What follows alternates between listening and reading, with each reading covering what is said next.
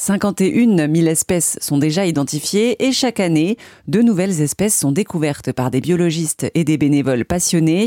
Les araignées peuplent notre planète et sont souvent source de peur. Cette peur, la professeure Christine Rollard, grande spécialiste des araignées, souhaite la déconstruire. Je lui ai rendu visite au Muséum d'histoire naturelle de Paris et je lui ai demandé si les araignées préféraient évoluer dans nos maisons ou bien en extérieur.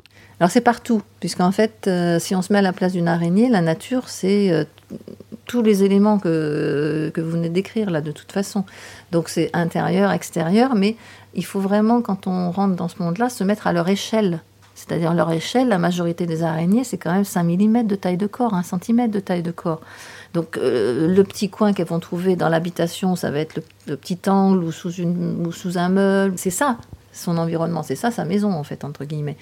Euh, donc ça peut être effectivement en intérieur ou en extérieur. Mais les araignées, on les trouve partout, euh, sauf aux deux pôles. Mais sinon, on en trouve sur tous les continents, à toutes les altitudes. Ça peut aller jusqu'à 6700 mètres d'altitude. Ça peut être dans les déserts, ça peut être dans les zones humides, ça peut être dans la canopée euh, très très haut dans les arbres, ça peut être dans le sol. Donc en fait, les araignées sont partout. Hein. donc à tous les niveaux. Et quand on dit intérieur, c'est intérieur par rapport à notre perception, mais pour elle, c'est un coin dans l'environnement qu'elle a trouvé pour pouvoir trouver un endroit abrité, parce que celles qui sont dans nos maisons, elles aiment bien les endroits abrités. Et quand on n'était pas là avant, hein, parce que ça fait quand même 305 millions d'années qu'elles existent, elles, euh, bah, elles avaient des endroits abrités qui peuvent être un creux d'arbre, qui peuvent être sous des pierres, qui peuvent être des trucs comme ça. Donc on peut les trouver aussi là. Mais si on leur offre des puits, si on leur offre des caves, si on leur offre des intérieurs de maisons où elles peuvent avoir un endroit abrité, ben, elles peuvent y aller.